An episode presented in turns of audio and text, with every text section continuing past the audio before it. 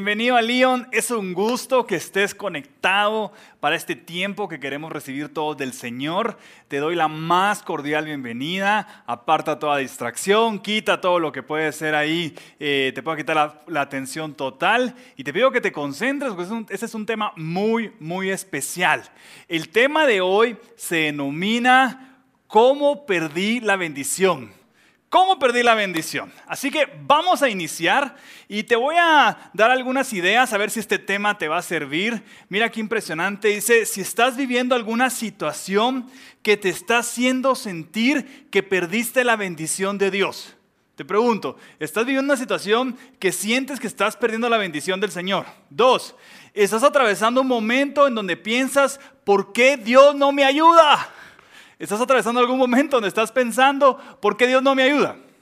Tercera, ¿vives actualmente una etapa en que dudas que Dios te esté bendiciendo? ¿Actualmente estás en alguna etapa en la que estás dudando que el Señor te, te, quiere bendecir y te está bendiciendo? Si tienes alguno de estos tres temas, alguna de estas tres situaciones, esta prédica es para ti. Créeme que esta prédica es para ti, créeme que este tema es para ti. Quédate en línea, quédate conectado. Mira el tema porque el Señor te quiere dar una bendición especial hoy. Así que listo, pues. Entonces, primero vamos a ir aprendiendo, recordando qué es la fe. ¿Qué es la fe? Sí, sé que muchos tal vez de los que están viendo este tema en este momento ya saben qué es la fe, pero vamos a recordarlo eh, conforme lo que está escrito en su palabra, que está en hebreo. Vamos a leer el capítulo 11 de hebreo, está en el verso 1. Lo puedes ubicar en casa en, en la Biblia, en la traducción lenguaje actual. Ubícalo en casa. Dice, la confianza en Dios. Confiar en Dios es estar totalmente seguro de que uno va a recibir lo que espera, es estar convencido de que algo existe aun cuando no se pueda ver. Mira, el versículo nos está diciendo que la fe es tener un convencimiento total en aquellas cosas que el Señor puede dar, puede provocar, con, las que puede hacer un milagro, pero como dice el versículo, es estar totalmente seguro de que uno lo va a recibir. Otra parte del versículo es estar convencido de que algo que aún no puedes ver ya existe. Algo que tú no puedes ver, pero que no significa que Dios no lo vea ya hecho en tu vida. Entonces tener fe es un reto.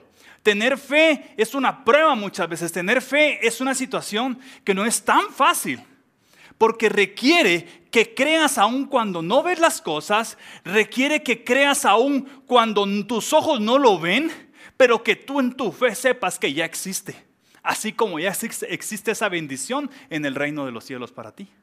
Esa es la verdadera fe, creer que Dios dará algo, estar totalmente convencidos. Si yo pregunto cuántos de esta congregación tienen fe, sé que todos en su casa en este momento dicen amén. Porque por fe, exactamente, estamos hoy acá. Por fe, por la fe del Señor. Así que, alguna vez alguien me dijo, mira, mira Gus, ¿sabes cuál es la verdadera fe? Me dijo. Y yo le decía, ya le iba a repetir yo el versículo, ¿no? El versículo de Hebreo yo se lo iba a repetir porque yo era aquellos cristianos que hacen algunos, algunos versículos y rápido quiere uno una plática para poder demostrar que uno sabe la palabra del Señor. Y, y inmediatamente le contesté lo que decía el versículo de Hebreos. Y, me dice, mira, está bien, me, me decía esta persona que yo quiero muchísimo, y me decía, mira, es cierto, tener fe es exactamente lo que está escrito. Y yo le decía, bien, creo que le atiné, estoy maravillado de lo que he aprendido en el Señor. Pero también me dijo, tener fe, la verdadera fe, me dice. Y yo dije, ¿cómo así la verdadera fe? La verdadera fe, me dice, es cuando estás en un periodo de prueba o cuando estás pasando un reto, o cuando estás pasando un momento difícil, y entonces lo que estás leyendo lo necesitas con todo tu corazón, con todo tu espíritu, con toda tu mente. Fe es que cuando estás leyendo el versículo de Hebreos, lo estás leyendo con una necesidad total de que suceda o que pase.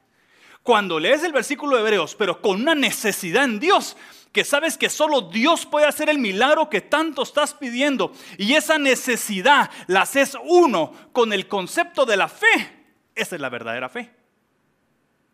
Y entonces yo comprendí algo en ese momento. Yo dije, ya entendí por qué Dios permite que pase retos, pruebas o situaciones difíciles o complicadas. Lo entendí.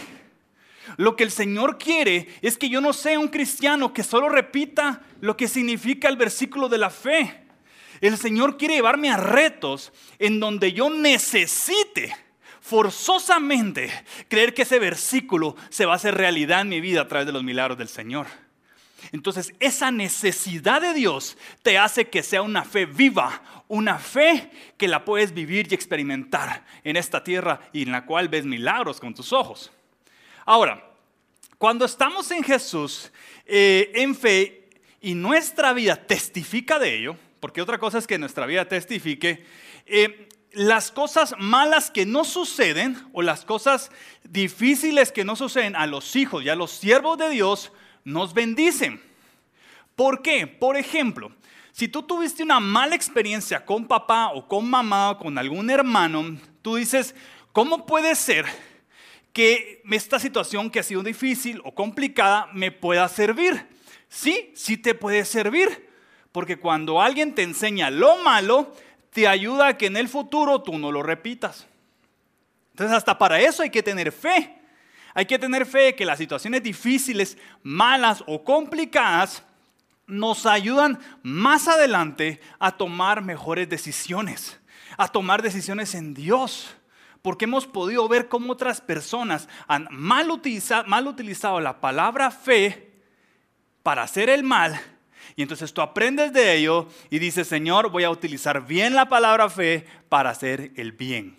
Así que eso es importante lo malo que te ha sucedido, lo malo que tal vez ya te pasó y lo cual tal vez tú has lamentado durante mucho tiempo, que cómo es posible que me pasó esto malo a mí, cómo es posible que esta situación yo la haya vivido, es que fue tan mala que no la puedo superar, este momento fue tan difícil que no logro vencerlo. Tú tienes que pensar en algo. Lo malo que te sucedió tiene dos opciones. O corroer tu vida y hacerte una, una, víctima de la dramatización del resto de tu vida, o ser un dramático, victimizado, ¿sí? Que tú vas a encontrar muchas personas así en el, tema del Señor, que todo lo que predican o todo lo que testifican tienen solo pincelazos de dramatismo y victimización. Siempre son las víctimas. ¿Has oído tú alguno de esos testimonios en los que son, son la víctima siempre? Y nunca son los que hacen nada. Bueno, esa, son, esa es una forma de absorber lo malo que te pasó. Volverte una víctima que dramatiza o alguien que dramatiza, creyéndose víctima. Esa es la primera opción. Pero la otra opción es ser un hijo de Dios, aprender de lo malo que pasó, simplemente asimilarlo y, y que eso malo que te pasó te cause una pasión en Cristo para que un día Dios te vuelva a enviar la misma prueba y ahora sí la superes en el nombre de Jesús. Y entonces puedas testificar, no de lo víctima que eres, no de tu dramatización, no, puedas testificar que Dios hizo un milagro en tu familia, en tu trabajo, en tu vida, en tu corazón. Eso es lo que Dios quiere que testifiquemos, no dramas y victimizaciones. Dios quiere que testifiquemos los milagros que solo Él nos puede dar como sus hijos y como sus siervos. Así que eso es importantísimo. Ahora, si he perdido mi bendición, ¿cómo yo sé si he perdido mi bendición? Bien sencillo, bien sencillo. Me voy a fundamentar hoy en la Biblia. Vamos a leer el capítulo quinto de Mateo, en el capítulo 5 de Mateo, vamos a leer del verso 1 al verso 12 en la traducción lenguaje actual. Búscalo en casa y si no, aparece en tus pantallas. Dice así, cuando Jesús vio a tanta gente, subió a una montaña y se sentó. Los discípulos se le acercaron y él comenzó a enseñarles. Mira bien lo que dice en el 3. Dice, Dios bendice a los que confían totalmente en Él, pues ellos forman parte de su reino. Dios bendice a los que sufren, pues Él los, los, consolará. Dios bendice a los humildes, pues ellos recibirán la tierra prometida. Dios bendice a los que desean la justicia, pues Él les cumplirá su deseo. Dios bendice a los que son compasivos, pues Él será compasivo con ellos. Dios bendice a los que tienen un corazón puro, pues ellos verán a Dios. Dios bendice a los que trabajan para que haya paz en el mundo pues ellos serán llamados hijos de Dios. Dios bendice a los que son maltratados por predicar la justicia, pues ellos forman parte de su reino. Dios los bendecirá a ustedes cuando por causa mía la gente los maltrate y diga mentiras contra ustedes. Alégrense, pónganse contentos, porque van a recibir un gran premio en el cielo. Así maltrataron también a los profetas que vivieron antes que ustedes. Así que el tema hoy es, ¿por qué perdí mi bendición? ¿Por qué, ¿Por qué no siento la bendición cuando su palabra dice que Dios bendice. Mira cómo empiezan todos los versos. Dice, Dios bendice, Dios bendice, Dios bendice, Dios bendice, Dios bendice. ¿Cuántas veces este capítulo dice Dios bendice? Y tú dices, pero entonces, ¿por qué yo no estoy viviendo ese tiempo o esa etapa de bendición? ¿Por qué la Biblia dice que Dios bendice y yo no me siento bendecido?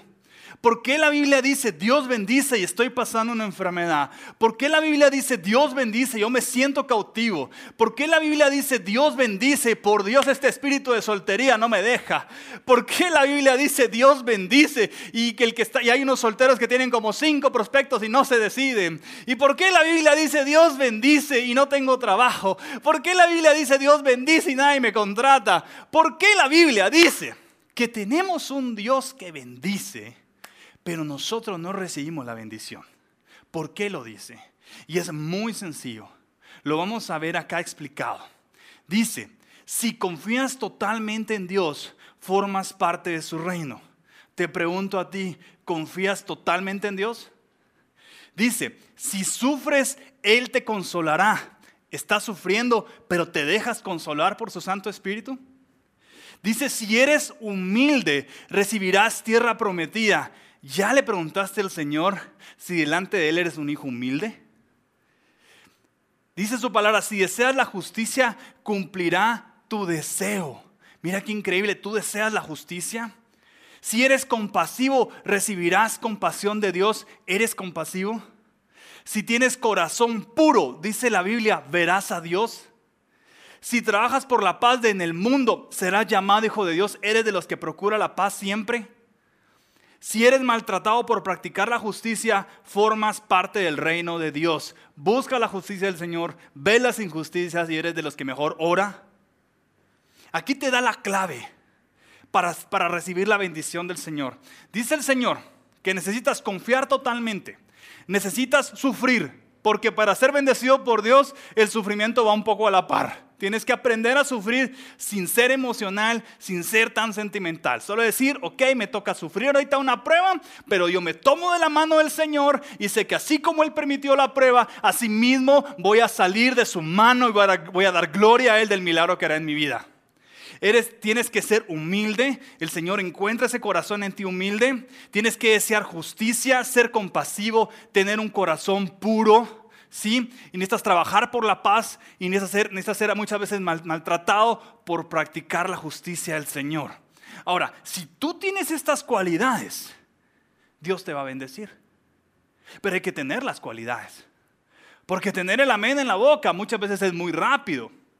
Pero a mí me gustan estas prédicas porque es para hacer una reflexión de nosotros mismos. Realmente yo soy la persona con estas características que Dios está buscando para bendecir. Porque fácil es caer en envidias, fácil es querer lo que alguien más quiere, fácil es criticar, fácil es hablar, fácil es acusar, fácil es juzgar. Pero si tú analizas bíblicamente, no es tan fácil que Dios te bendiga. Porque tienes que cumplir con lo que aquí dice, humildad, confiar totalmente, compasivo, corazón puro.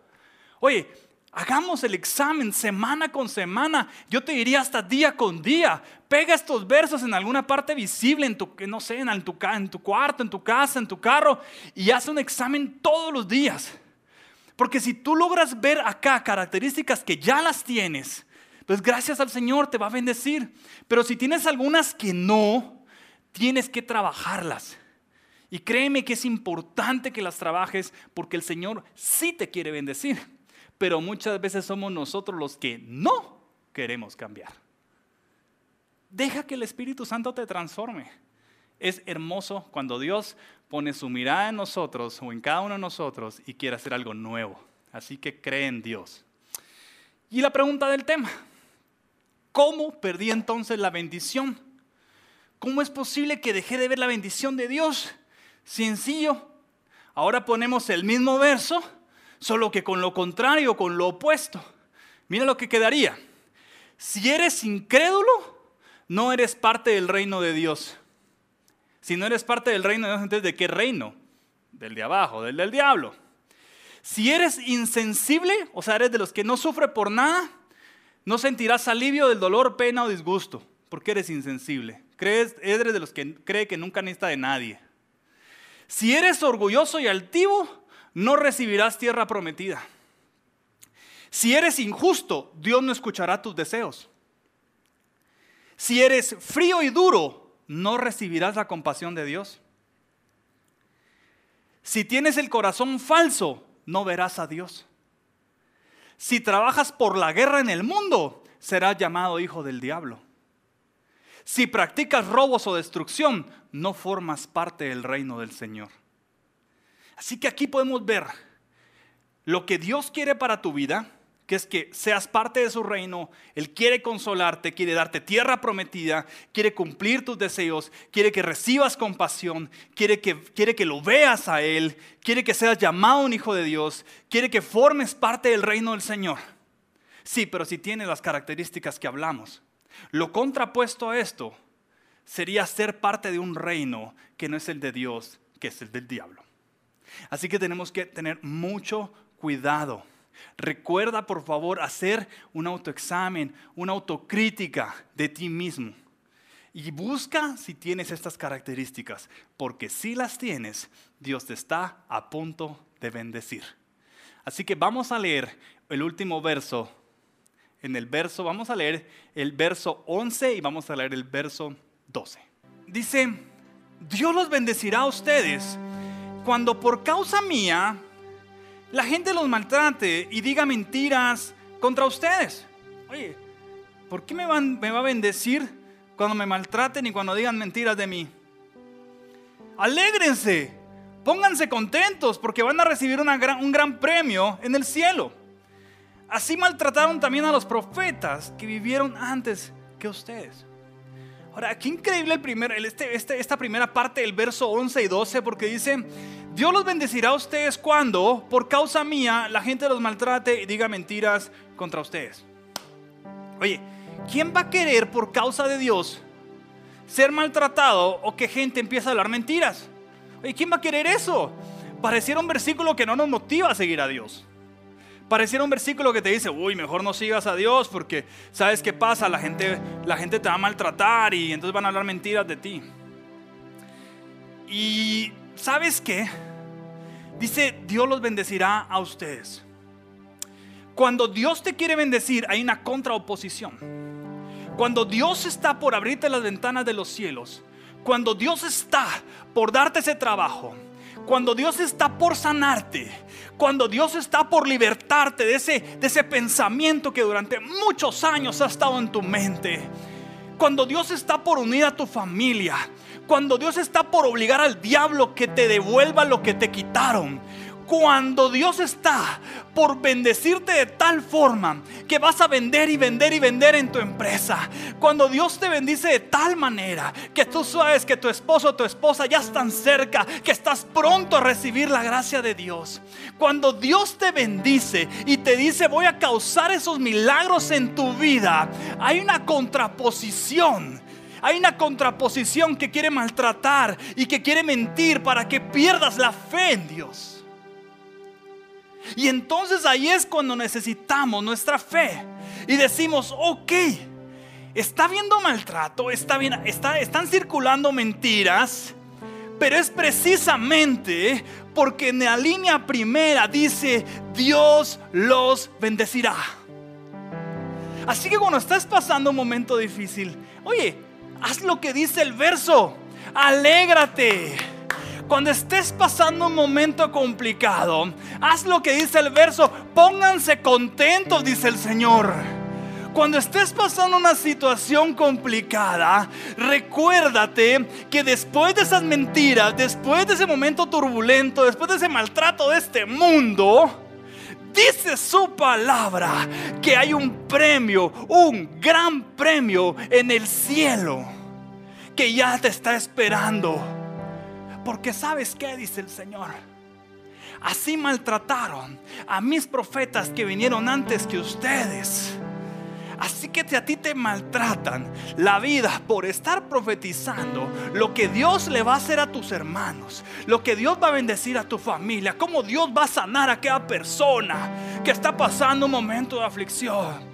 Si a ti la vida te está maltratando, te está costando, pero es porque tú sabes que estás profetizando de que hay gente que va a tener trabajo, de que hay personas que el día de hoy en esta congregación reciben una bendición especial de parte del Señor.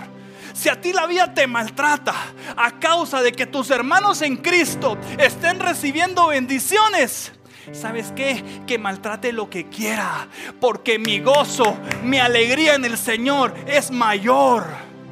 No porque yo sea el que se alegra, es porque Dios me transmite su alegría.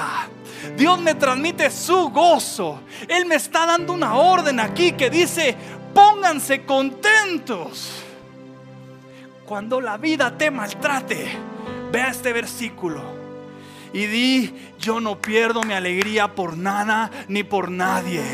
Cuando la vida te maltrate, di, yo no voy a dejar de seguir la instrucción de mi Dios, de mi Padre, de mi Rey, que dice, pónganse contentos. Así que, a mayor maltrato de esta vida, mayor gozo en los hijos del Señor a mayor desesperanza en esta vida, nosotros mayor fe. A mayores complicaciones en esta vida, nosotros mayor gracia en el Señor.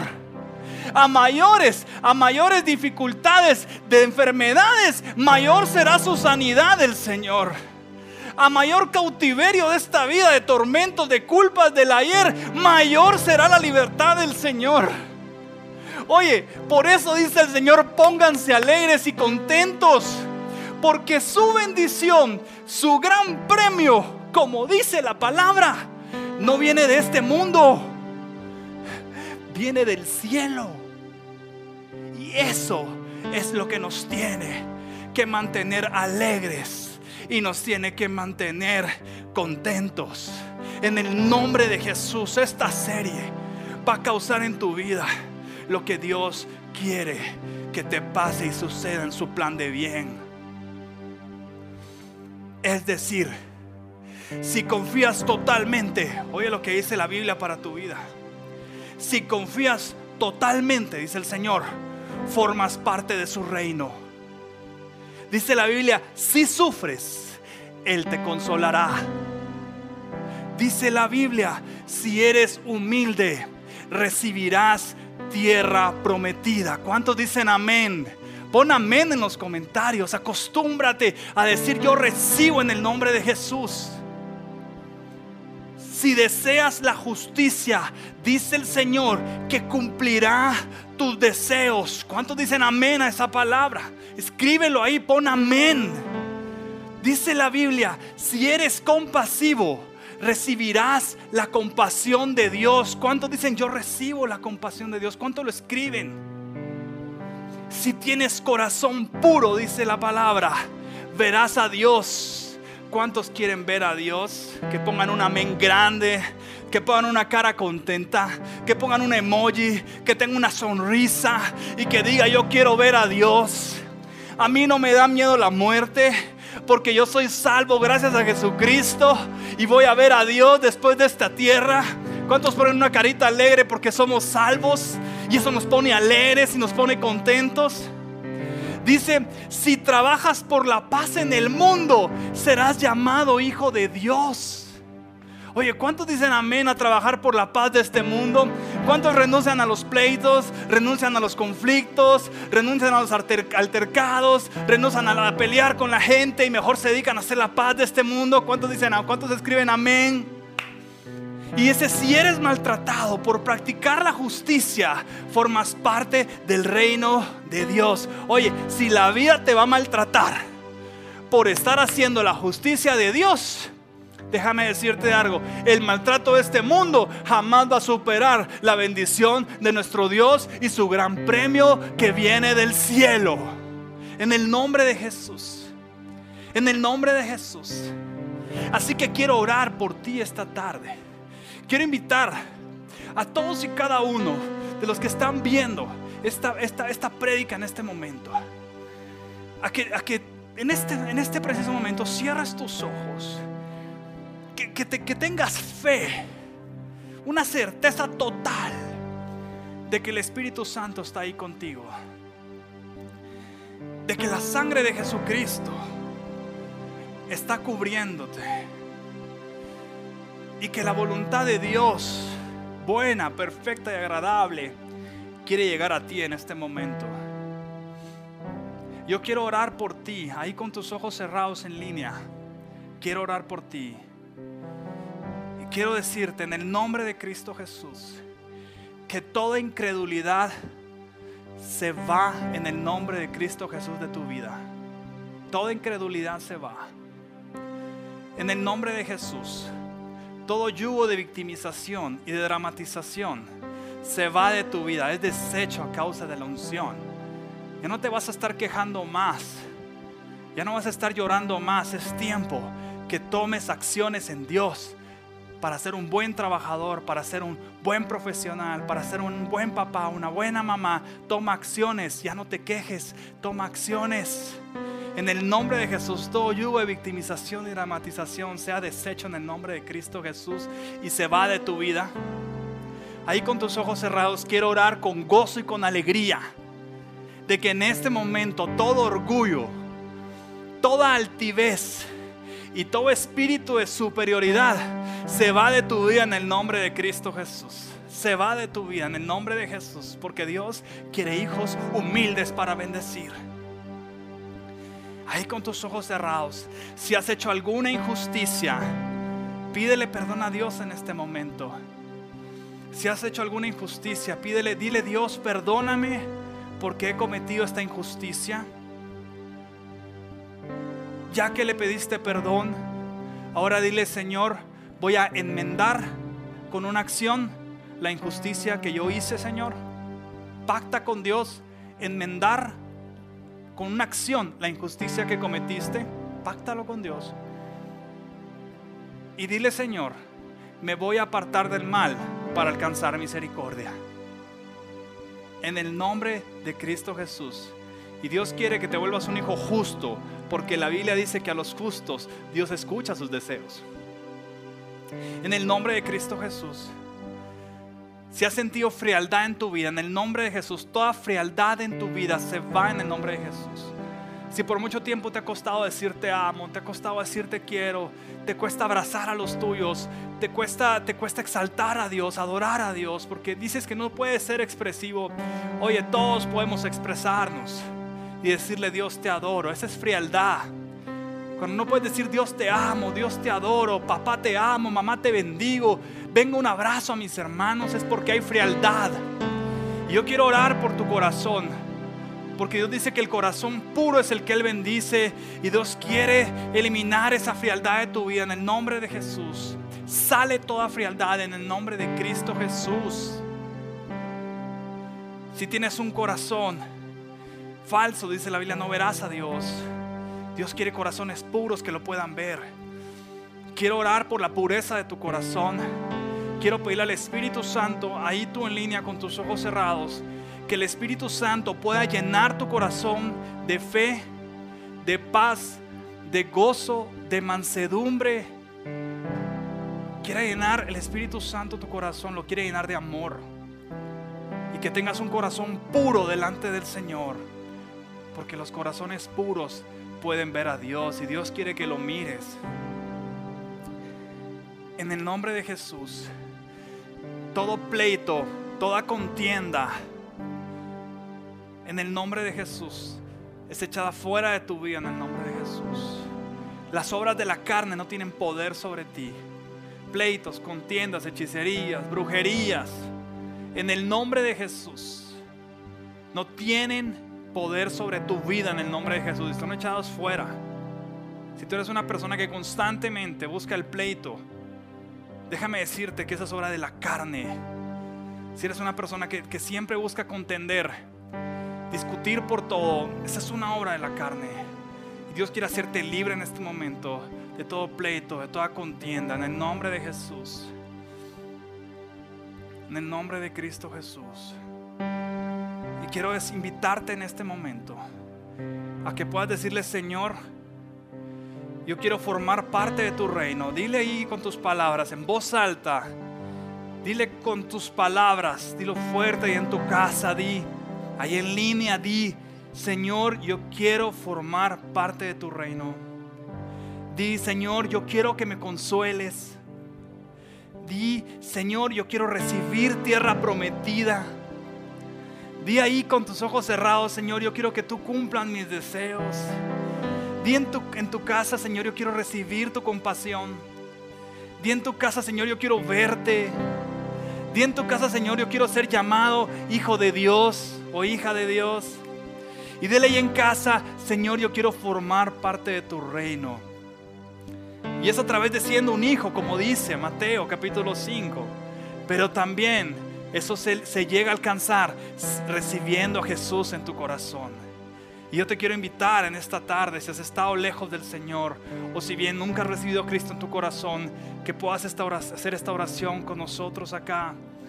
Y decir en el nombre de Jesús, di, Señor, yo te recibo en mi corazón. Repite después de mí, Señor, te recibo en mi vida. Di, Señor, te recibo en lo más profundo de mí, Señor, porque te necesito.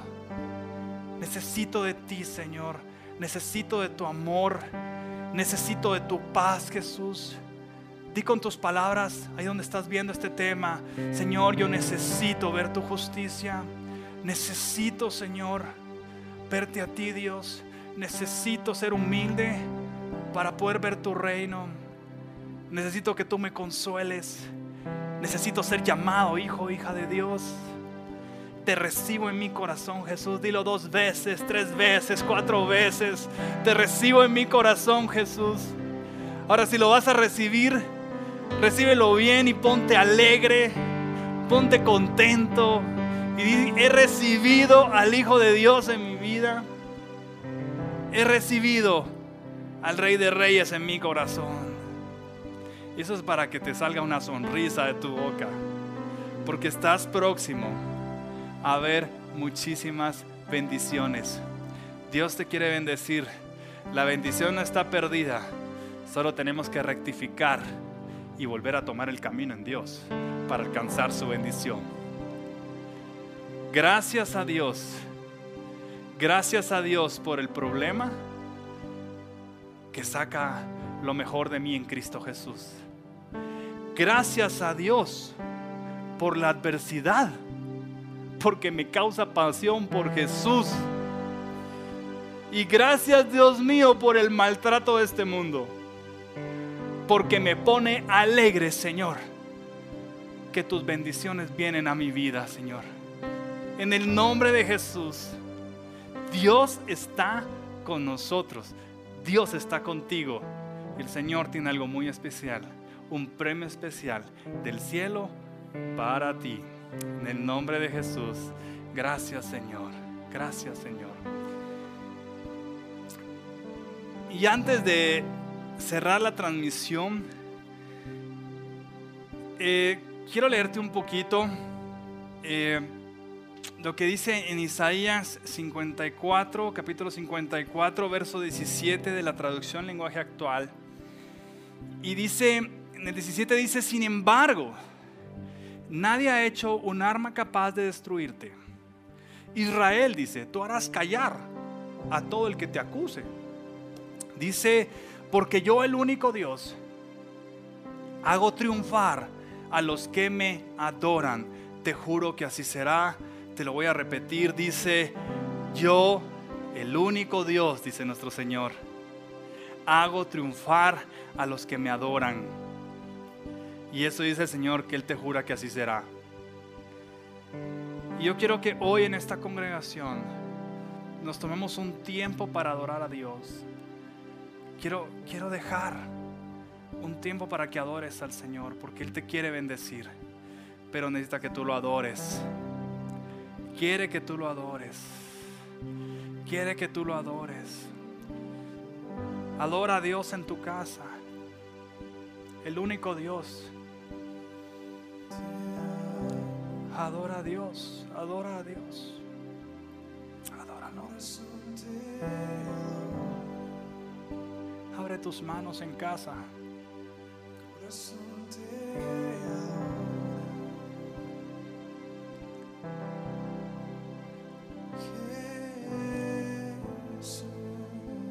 Cierra tus ojos y abre tus manos.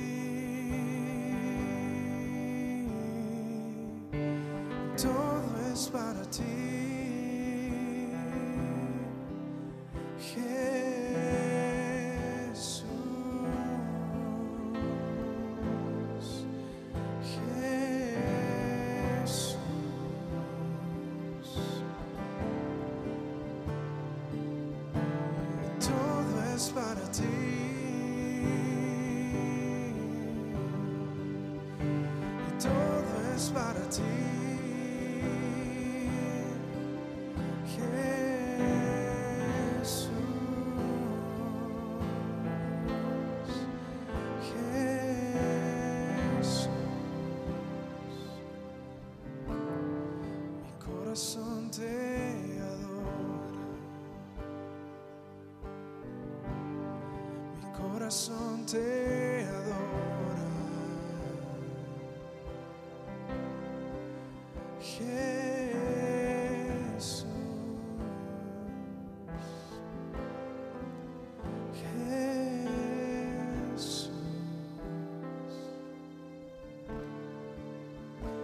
Gracias, Señor. Gracias, Dios. Es hermoso poderle cantar al Señor. Y es hermoso poderle decir, Señor, te adoramos. Porque dice su palabra que Él, que es el único Dios, bendice a los que le adoran. Y Él juró que así sería. Adora al Señor en todo tiempo. Si tocas un instrumento, si tocas, eh, si cantas bien, si cantas mal. Oye, no importa, esto es del corazón. Dios quiere corazones puros que le adoren. Dios quiere corazones puros. Así que adora al Señor en todo tiempo. En esta casa te bendecimos. Y obviamente de parte de todo el equipo que, que siempre está sirviendo para el Señor, te queremos decir que Dios tiene el control y que toda, cada semana oramos por todos en esta casa y que le creemos a Dios por sus milagros en ti. De parte de todos te mandamos un fuerte abrazo y pronto sé que Dios nos va a dar la oportunidad de volvernos a ver. Que el Señor te bendiga. Un fuerte abrazo.